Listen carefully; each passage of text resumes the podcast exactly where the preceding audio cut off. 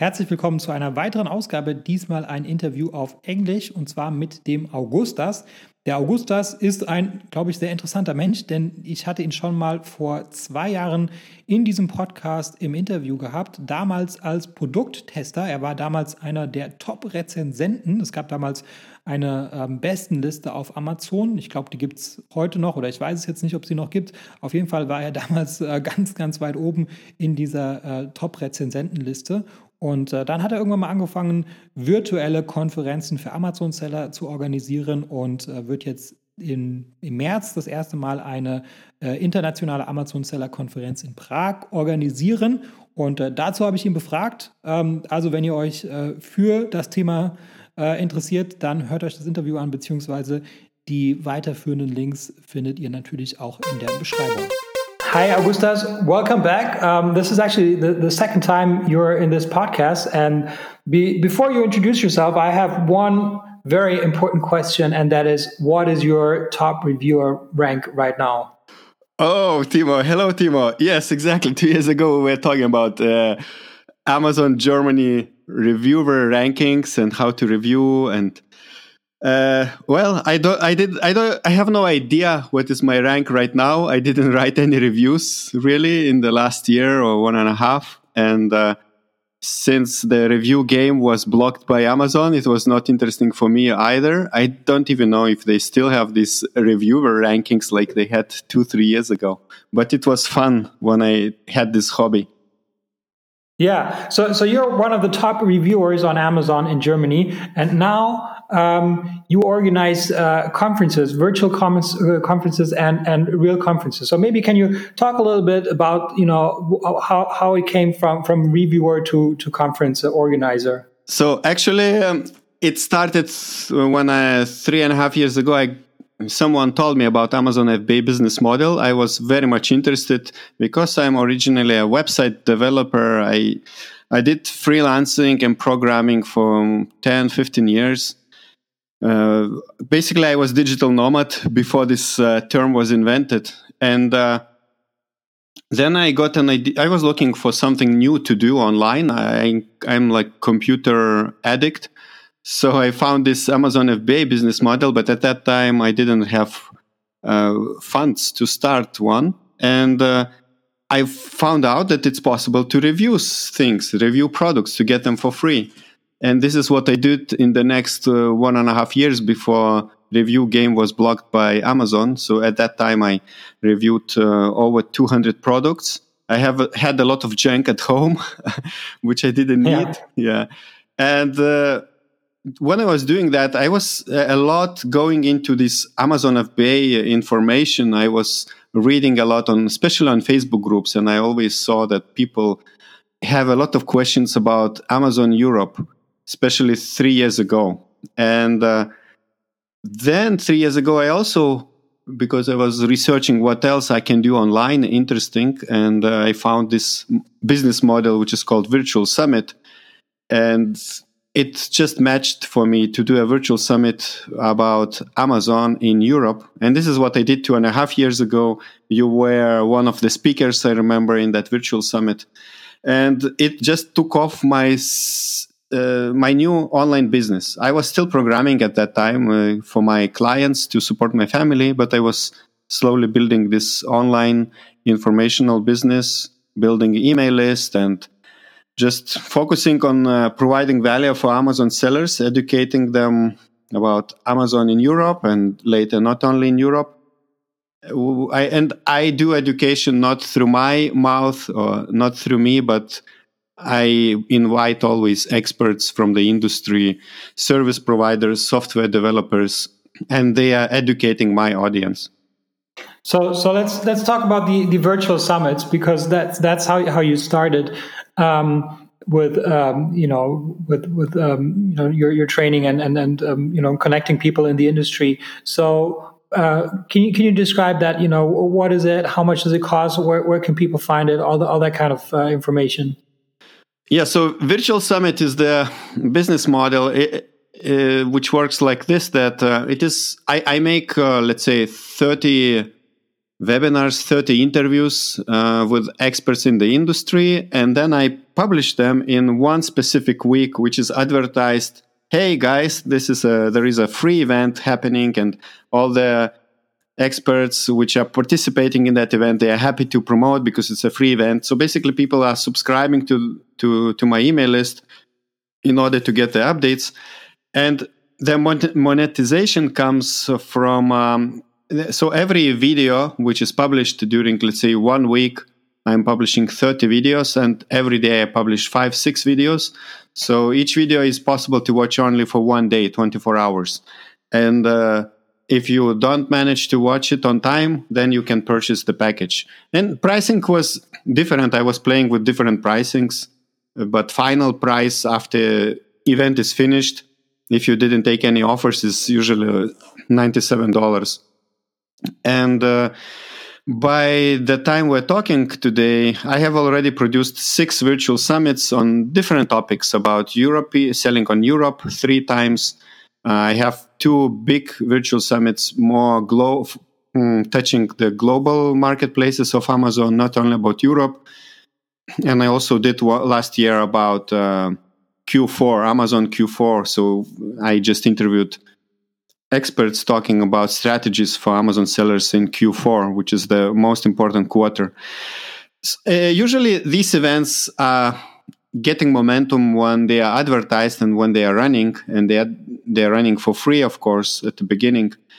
But if you are late and if you want to check how do they look, uh, how the websites look like, the best is if uh, people go on my main website, which is Orange Klik. Click is with a K L I K it's a little bit different spelling than usual. It's a combination of mouse click and my surname, which is Kligys. So, so there you will find links to those virtual summits, but they are of course locked. Um, but you can sign up for my list if you want to hear more about what they do. I might do another virtual summit this year, but as you mentioned earlier, I'm transitioning this year into live events and. Uh, the next event is happening uh, this year in March in Mar- in Prague. Yeah, so so we'll, we'll talk about that um, the the live event. So, but but for for the for the virtual summits, so uh, it is free, right? But it's it's only free so long as the participants uh, manage to, uh, to to view the view the, the video within like a, a short time frame. So, so basically, they, they pay for the convenience of, of having of, of having the, the opportunity to watch it whenever they, they want to. Is, is, is that kind of the, the, the business model there? Yes, uh, that's correct. It's uh, it's advertised for free so that uh, me as an organizer I could collect email addresses, and uh, this is part of the email list building strategy and also because it's free it's more exciting for people to promote let's say for the speakers which are attending this conference which are giving presentations and uh, oh, okay. yeah and, and, and, and does Mark Steyer approve uh, your business model? he approves the business model, but uh, he didn't approve my checkout uh, page about two and a half years ago. but it's a okay, long story. So that, that has been uh, worked out so far. um, all right. So so that is the, the virtual summits. I'll, I'll uh, uh, send the, um, the the link in the in the description so you can check it out. And uh, so so. So then you thought, okay, so the virtual summits they're they're, they're good, but uh, you wanted to do something bigger, or what was your motivation to do um, a, a, real life Amazon conference? Yeah, probably it uh, was natural for me that I was doing this uh, virtual events for two years, a little bit more, and uh, I wanted something new. It, I was getting uh, impatient. I wanted to test something new, and I always had a dream to organize live events. And uh, this dream was already like 15 or 17 years old when I finished my studies, I had this dream to be event organizer. I tried to get job in my home country in Lithuania, Litauen, uh, as an event organizer, but I didn't know exactly what I can do in the company of, of events. so, and and now this dream is coming true, uh, and that's the motivation. And actually, I now I see that several few other industry leaders are doing virtual summits so it's I don't look I don't look at them as a competitors, but I see that for me it's a reason to step to the next level and to do something new in the industry. Uh, of course, doing conferences is not new, but I think the conference I'm doing now for the first time, it's a little bit unique because it will be, I imagine it as a big international gathering rather than like a local Amazon seller conference. So okay, so so it is taking place in in Prague, right? So that that means it's um, it's it's not necessarily uh, targeting the, the the German audience. Uh, you, you already said it's it's it's international. So can you talk a little bit um, uh, about the conference and and how it differentiates from you know the conferences that the the typical uh, person that listens to that podcast, you know, is a, is a German Amazon seller. So how, how does it differentiate from the typical conferences that, that we all know, you know, like the private label days, merchant day, uh, and, and whatnot? Yeah. So um, first of all, I'm doing it in Prague, so it's central locations from ev- for everyone to f- come. It's uh, usually quite cheap flights to come to Prague for from anywhere in Europe. And the idea is that uh, it is easily accessible, this conference, for international people, no matter where they live. And whenever you will come to this conference, you will not feel like you are the minority. So if you come, um, the minority in, in terms of nationality. So if you come to Merchant Day or Private Label Day, there will be 90% of uh, Germans so if you're German, it's good for you. But if uh, you are from UK or me visiting private label days last year, you know, it's uh, I speak a little bit German, but it feels like it's a local event. But what I try to do to make it more international, it is not connected to the location uh, with the Amazon Marketplace location. And I already have people buying tickets from Israel, from Bulgaria, from US, from UK, from Germany and I, I, everyone who will come will feel like they they are equal in some way. They they are not na- nationality, which is a minority in the event. And uh, I traveled a lot. I traveled more than sixty countries, and uh, I know how important it is to see to meet different cultures, to see different cultures. Maybe in my event you will not see uh, many culture uh, more than Czech Republic, but uh, you will have opportunity to talk to probably 20 or 30 different nationalities and see that actually everyone like there is always a twist in the mentality. Let's say there are eastern europeans western europeans. There are israelis which uh, have different mentality i think.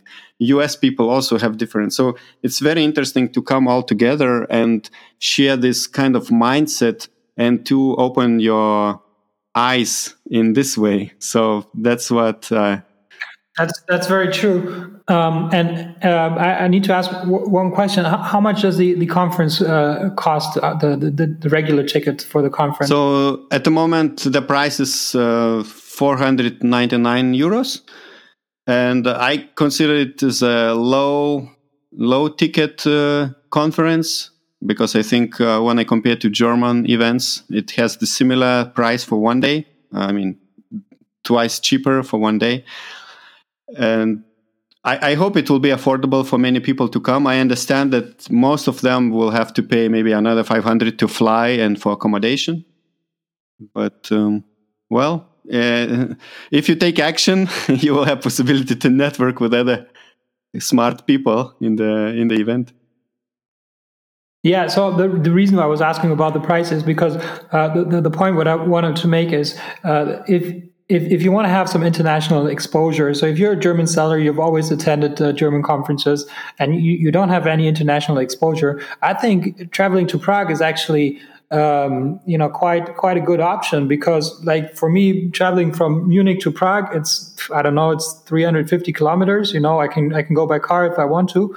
Um, and um, and then I pay 450 euros or, um, to to attend the conference, uh, and I can and, and, and I can go back after that, right? Or I stay the night and I have a little more expenses, but it's no different than a conference in in let's say in, in Frankfurt or in Hamburg and so on. It, you know, it's, it's, it's the same cost.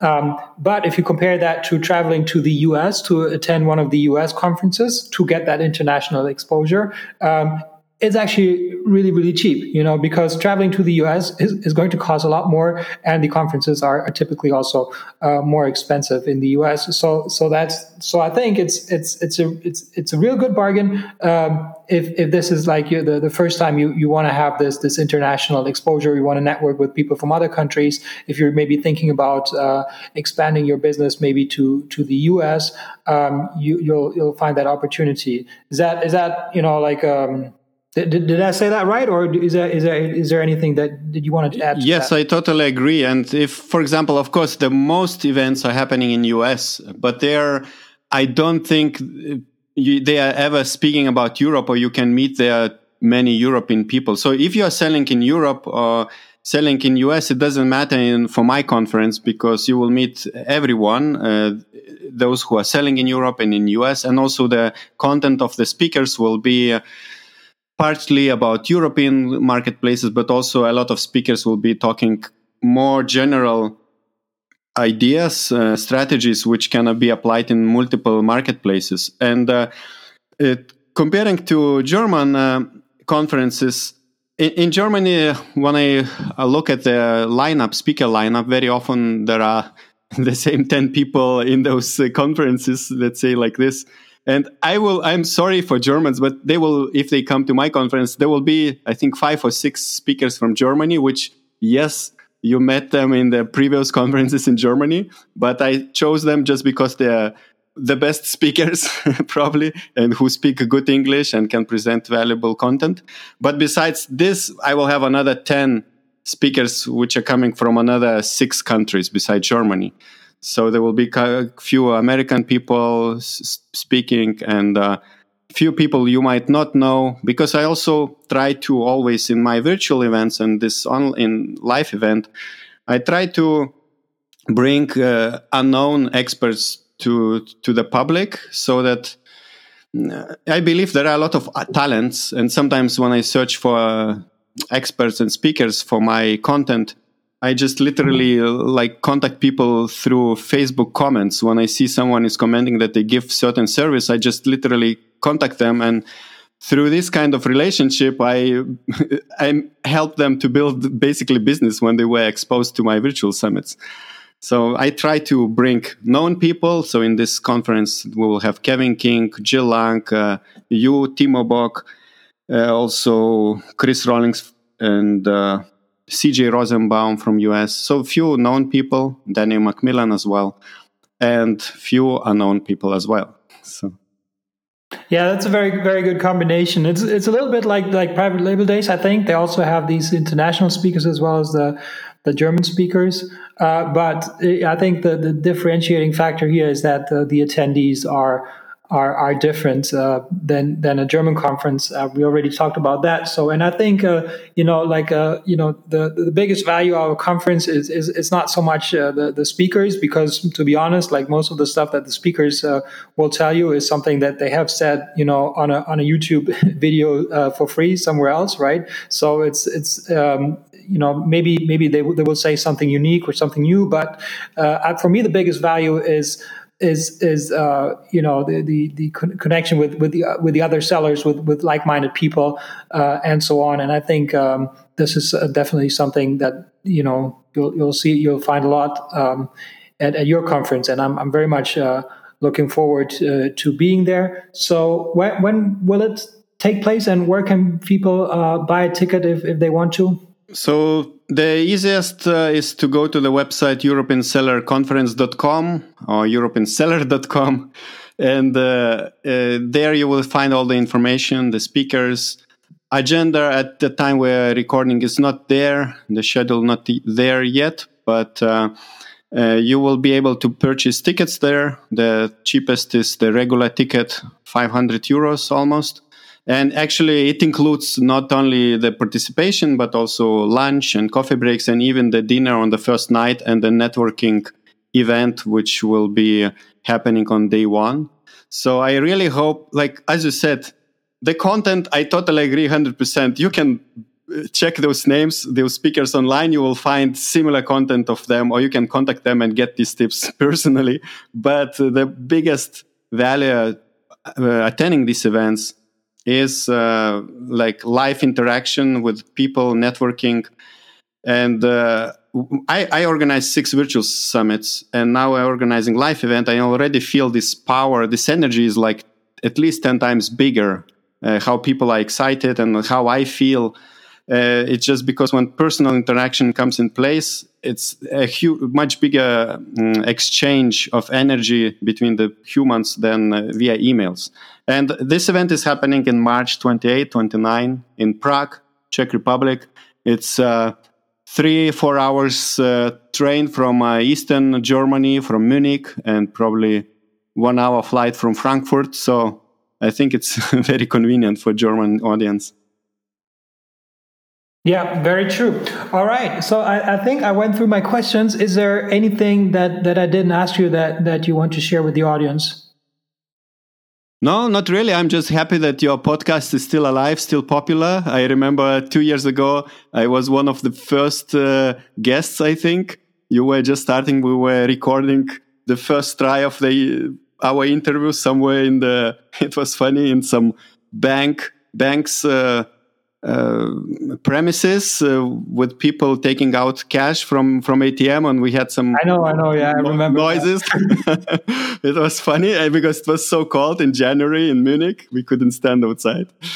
Yeah, but um, yeah, I, I welcome you to to the Prague and welcome your listeners and hope to see you there. Ich hoffe, diese Episode war für dich hilfreich und konnte dich in deinem Business ein wenig weiterbringen. Was dich aus meiner Sicht in deinem Business auf jeden Fall weiterbringen kann, ist MyTalent. MyTalent ist eine georgische Recruiting-Agentur für deutschsprachige virtuelle Assistenten. Virtuelle Assistenten sind ortsunabhängige Mitarbeiter für wiederholbare Tätigkeiten wie beispielsweise Support oder Recherche oder auch das Kontaktieren von Influencern. Das sind alles Tätigkeiten, äh, die sind arbeitsintensiv und die solltest du als äh, Unternehmer nicht unbedingt selber machen und äh, dafür eignen sich generell virtuelle Assistenten. Im besten Fall äh, sprechen die virtuellen Assistenten natürlich Deutsch und im besten Fall zahlt man, weil sie eben ortsunabhängig sind, eben keine deutschen Gehälter, sondern lokale Gehälter. Und äh, dazu haben wir in Georgien vor Ort eine Recruiting-Agentur gegründet und äh, wir rekrutieren dort lokale deutschsprachige Mitarbeiter. Ähm, die lokalen Gehälter, die gehen so ab 2,50 Euro pro Stunde los, kann natürlich auch drüber liegen, je nach Qualifikation, aber ähm, auf jeden Fall profitierst du davon, dass die Lebenshaltungskosten in Georgien Georgien einfach sehr viel niedriger sind als in Deutschland und entsprechend sind natürlich auch die Gehaltserwartungen sehr viel niedriger. Wenn das für dich interessant ist und ich denke, Entlastung ist für jeden Unternehmer interessant, dann besuche uns auf mytalent.io und mach dort ein unverbindliches Gespräch aus. Und wenn du in dem Formular den Gutscheincode Podcast eingibst, dann bekommst du 50 Euro Rabatt auf unsere erste Rechnung.